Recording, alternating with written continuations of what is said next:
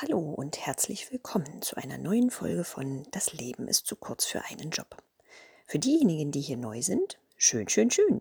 Die Episode Wer bin ich verrät Ihnen, mit wem Sie es hier zu tun haben und warum ich Ihnen gern meine Geschichten ins Ohr stopfen möchte. Jeden Montag eine neue. Die Zeit bis dahin reicht locker, um auch in alle anderen Anekdoten mal reinzuhören.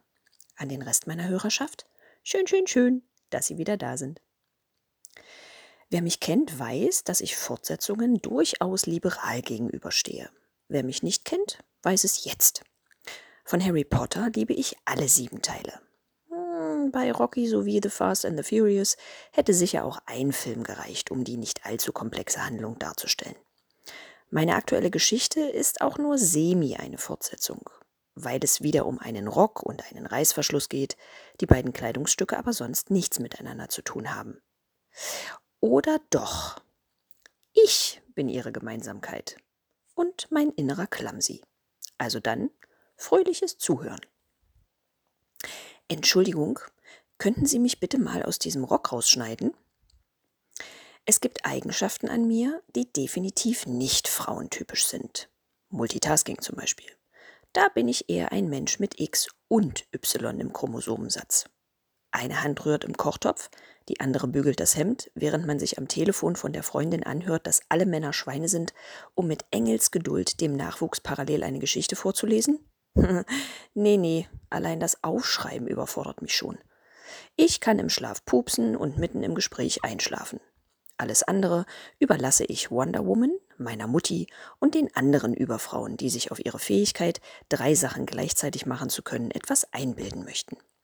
Aber beim Thema Einkaufen kann ich dann wieder mitreden und meinem Partner gönnen, dass er mit den Augen rollt, lachend mit dem Finger auf mich zeigt und mich wandelndes Klischee nennt. Ich kann Ihnen nicht nur in meinem eigenen Kleiderschrank mit verbundenen Augen sagen, auf welchem Regalbrett in welchem der vier Stapel an der wievielten Position von unten das T-Shirt liegt, was perfekt zu dieser Hose und jenem Rock passt sondern ich kann auch meine Nichte telefonisch in einen HM-Store begleiten und sie genau zu der Stelle lotsen, wo sie exakt dieselbe Jeans findet, die sie gerade trägt, aber nicht mehr tragen sollte, weil selbst der aufgenähte Flicken nun mittlerweile in Rente gegangen ist.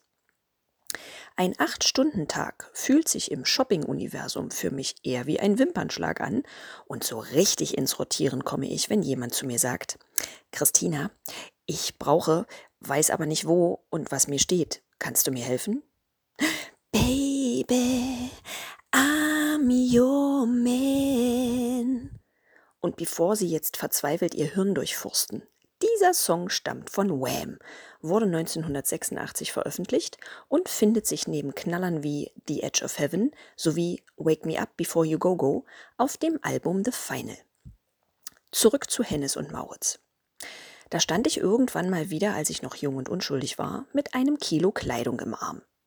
Keins der Stücke brauchte ich wirklich, aber mein Mitarbeiter-Discount hatte mich verführt, an diesem Schlechtwettertag in einer Partnerfiliale mal wieder zu gucken, wie das ein oder andere Teil an mir aussehen würde, was ich in der letzten Woche entweder gesichert, aufgebügelt und einsortiert oder von seiner Sicherung befreit sorgsam zusammengelegt und in einer teuflischen Plastetüte für 10 Cent extra über den Verkaufstresen geschoben hatte. Nachdem das dafür nötige Kleingeld sicher in der Kasse verstaut war, versteht sich. In der Umkleide angekommen, entschied ich mich als erstes für einen schwarzen, knielangen Tellerrock mit einer breiten Schärpe, die auf dem Rücken zu einer neckischen, überdimensionalen Schleife gebunden werden konnte. Da man nie weiß, welches indische oder japanische kleine Mädchen mit Tinkerbell-Maßen für die Großproduktion Modell gestanden hatte, war ich sicherheitshalber mit zwei Größen hinter den Vorhang getreten. Unglücklicherweise überstimmte wenig später mein Ego meine Vernunft bei der Frage, welche Größe ich zuerst anprobieren sollte, und das Schicksal nahm seinen Lauf. Der Reißverschluss zickte schon bei der Vorbereitung, aber ich ignorierte das naiv. Auf Hüfthöhe gab es dann echte Differenzen, und ich hätte auf die Zweifel hören sollen, die ihre Augenbrauen hochzogen und nun eine Spur lauter eine eher pessimistische Haltung an den Tag legten. Aber meine Naivität zwirbelte Kaugummi kauend eine Haarsträhne zwischen den Fingern und argumentierte logisch, dass ich oberhalb der Hüften ja schlanker wäre. Also alles easy peasy. Und tatsächlich gab es im Bereich der goldenen Mitte keine Probleme mehr. Der Reißverschluss war zu, alles drin, was drin sein sollte, und ich drehte mich zufrieden vorm Spiegel hin und her und freute mich. Da die Luft aber irgendwann etwas knapp wurde, beschloss ich, doch noch die größere Größe anzuprobieren. Vielleicht wollte ich den Rock ja mal irgendwo anziehen, wo es etwas zu essen gab. Ich griff nach hinten und versuchte vorsichtig den Reißverschluss zu öffnen. Nichts passierte. Bestimmt nur verklemmt, dachte ich und zog erneut. Wieder passierte nichts. Das Blut rauschte mir bereits in den Ohren und meine Atmung beschleunigte sich, aber ich wollte weiter an das Gute im Stoff glauben und zog und zerrte eine Spur energischer an dem störrischen Metallesel. Doch der Erfolg blieb weiterhin aus. Ich hörte bereits das ungeduldige Stöhnen und Tuscheln jenseits des Vorhangs und stellte mir vor, wie die Schlange vor der Umkleide länger und länger wurde, weil die Olle aus Kabine 3 sich so viel Zeit ließ. Ich hatte es in den letzten fünf Minuten, die mir vorkamen, wie eine Stunde vor einem unangekündigten Test zu sitzen, für den man nicht gelernt hatte, mit Beten, Verfluchen, ich zähle jetzt bis drei und danach kannst du was erleben. Sowie Telepathie, Telekinese, Hex Hex und elbischen Segenssprüchen probiert. Der Reißverschluss aber blieb unbeeindruckt. Auch der Versuch, mich kopfwärts aus meinem textilen Gefängnis zu befreien, scheiterte kläglich. Meine Schultern mimten den Gandalf und signalisierten unmissverständlich Du kannst nicht vorbei. Dann registrierte ich neben meinem weinerlichen Keuchen und lauthalsen Schwitzen einen einsilbigen Bass sowie einen wortgewandten Sopran, der wasserfallartig auf den Vertreter von Ich hab doch ein Hemd und eine Hose, das reicht doch einredete und jedem handelsüblichen Staubsaugervertreter damit locker den Rang abgelaufen hätte.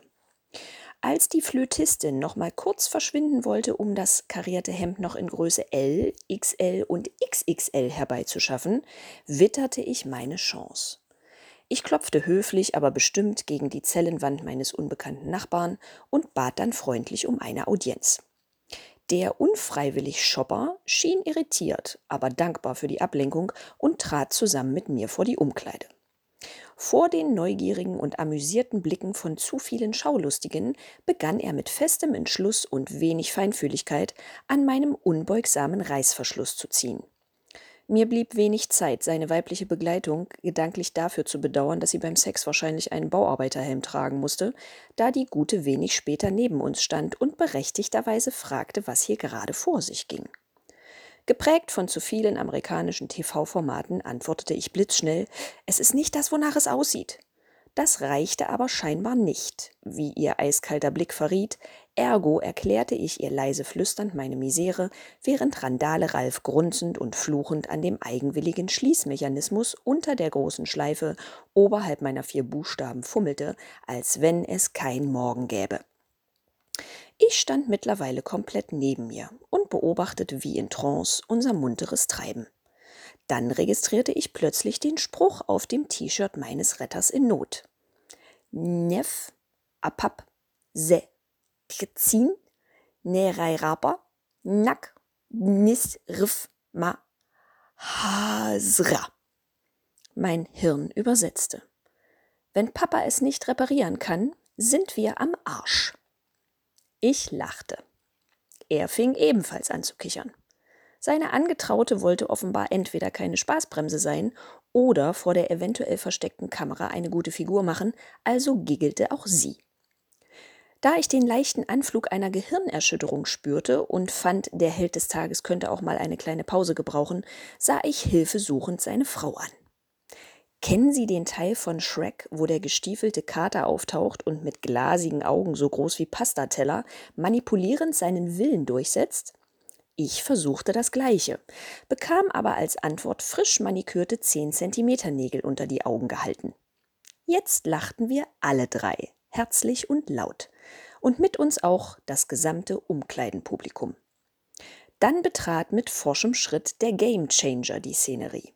Ein junger, schlanker Mitarbeiter, der irritiert um sich blickte, während sein Gehirn sichtlich bemüht war, eine plausible Erklärung für das ungewöhnliche Geschehen in seinem Arbeitsbereich zu finden. Ich beschloss, ich war für heute genug geschüttelt und gerührt worden und bat ihn zwischen meinen Lachern höflich um eine Schere. Nach ein paar Sekunden des Nachdenkens klickte es hörbar. Sein Gesichtsausdruck hellte sich auf und er verließ zügig den Tatort, um kurze Zeit später grinsend mit einem Schneidwerkzeug zurückzukehren. Beinahe zärtlich machte er einen gekonnten sauberen Schnitt und ich atmete erleichtert auf. Es gab Tränen der Rührung, Bravo und Beifall für Robin Hood und Little John.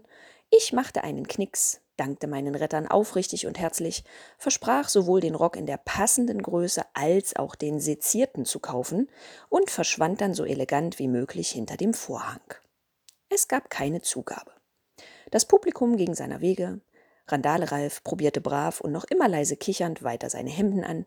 Seine Frau zwinkerte mir noch einmal zu, als ich die Umkleide verließ, und Robin Hood begleitete mich zur Kasse, flüsterte seiner Kollegin etwas ins Ohr und ich entschuldigte mich erneut mit glühenden Wangen und reumütigem Schulterzucken.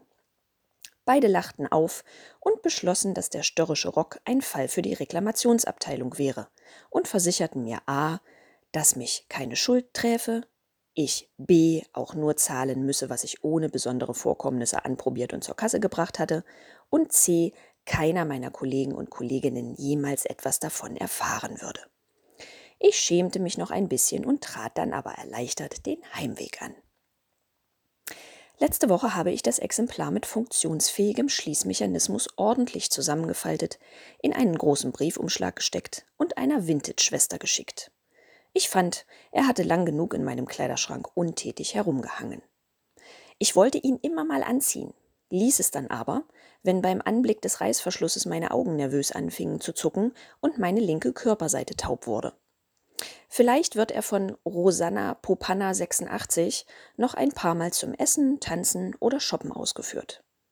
Und sollte er dabei irgendwann meinem petrolfarbenen Ledermini begegnen, haben die beiden sich auf jeden Fall eine Menge zu erzählen. Nächsten Montag geht es nicht um Röcke. Versprochen. Nächste Woche nehme ich sie mal wieder mit ins Fitnessstudio. Oder zu einem Konzert. Aufs Schiff oder ganz einfach auf Balkonien. Lassen Sie sich überraschen. Ich freue mich, wenn ich Ihren Tag versüßen konnte und auch weiterhin kann. Lassen Sie gern fünf Sternchen da, bleiben Sie fröhlich und gesund. Bis bald und stay tuned.